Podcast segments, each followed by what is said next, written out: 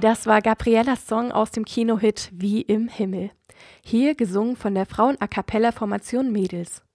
Und Kino ist ein gutes Stichwort, denn wir haben passend zur trüben und schon nasskalten Herbstzeit einen Kinotipp für euch. Abgescannt. Der Vogels on Air Mediencheck. Ab dem 15. Oktober könnt ihr bundesweit in den Kinos den neuen Chorfilm A Mrs. Taylor's Singing Club sehen. Ein Kinofilm mit sehr viel Mitgefühl und ein bisschen ist auch dabei. Dad, musst du morgen wieder in den Krieg? Ja, yeah. sei lieb zu Mami. Umarm sie, wenn sie traurig ist. Hallo, ich bin Kate Taylor. Mein Ehemann ist Colonel. Wie wär's mit ein paar Freizeitaktivitäten, während unsere Soldaten drüben im Auslandseinsatz sind? Ich fände Singen toll. Singen? Wir könnten einfach ein paar Stripper holen. Oh, yeah. Lisa, hilf mir, die Frauen zusammenzubringen. Also. also ja. Entschuldigung. Nein, nein. Sag nicht. Nein, du. Okay. Äh, danke vielmals, Lisa. Eine sehr schöne Also, das erinnert mich schwer an die Scheidung meiner Eltern. La la la la la la la la. Das klang wie das rituelle Geheul von einem Haufen Hexen. Übertreibst du da nicht? Ja.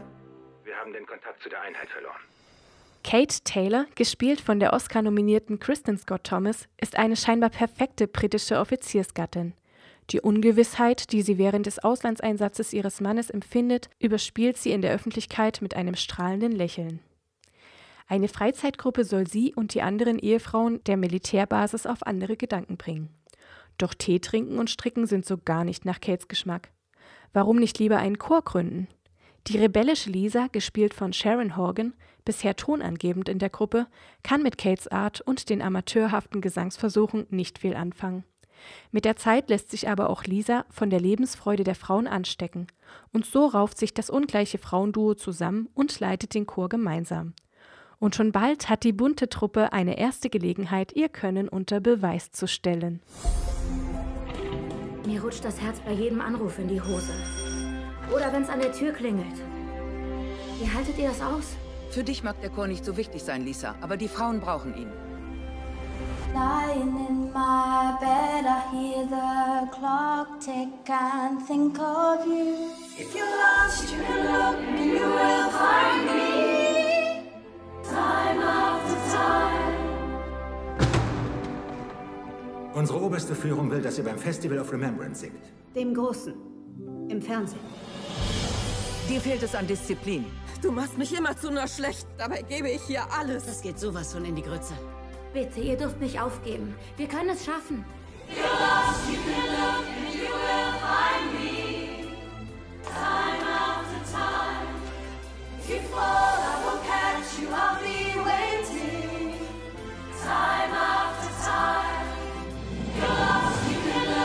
Bewegende Musik entsteht nicht allein, weil alles perfekt ist. Sie kommt aus euren Herzen.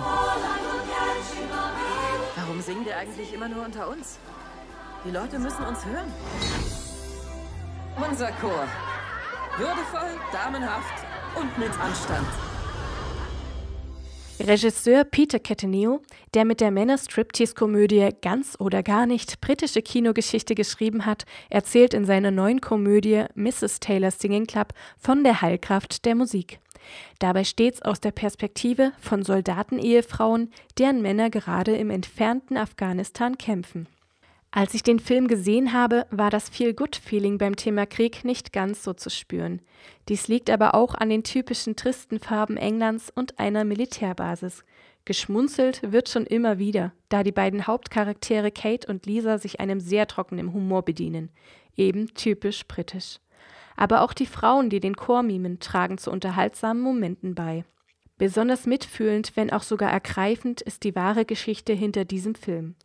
Als Zuschauer wird man in das tägliche Wechselbad der Soldatenfrauen und deren Familien mitgenommen. Trauer, Hoffnung, Wut, Erleichterung, das alles transportiert der Film. Jeder Handlungsstrang ist nachvollziehbar und logisch angelegt.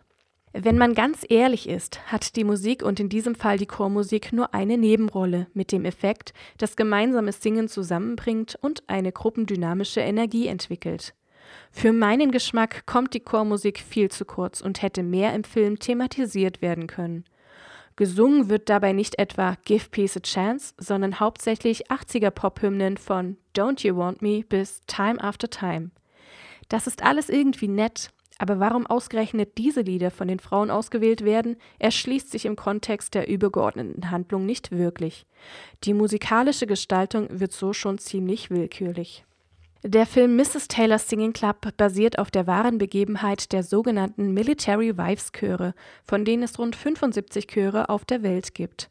Ihr Sinn ist es unter anderem, ihre persönlichen Kriegserlebnisse zu bewältigen. Emotionalster Punkt des Films, ein von den Ladies selbst geschriebener Song aus Fragmenten, die aus den Frontliebesbriefen ihrer Männer zusammengebastelt werden. Dieser wird für alle Protagonistinnen zur Zerreißprobe, die sie aber, naja, zu viel will ich jetzt auch nicht verraten. Ihr sollt euch ja den Film auch noch anschauen. Auf jeden Fall ist der Film sehenswert, wegen der Hauptdarsteller Kristen Scott Thomas und Sharon Horgan. Auf jeden Fall ist der Film sehenswert, wegen der Hauptdarsteller Kristen Scott Thomas und Sharon Horgan. Auch wenn der Film auf 150 Jahre alte Verhaltensweisen von Militärfrauen zurückgreift.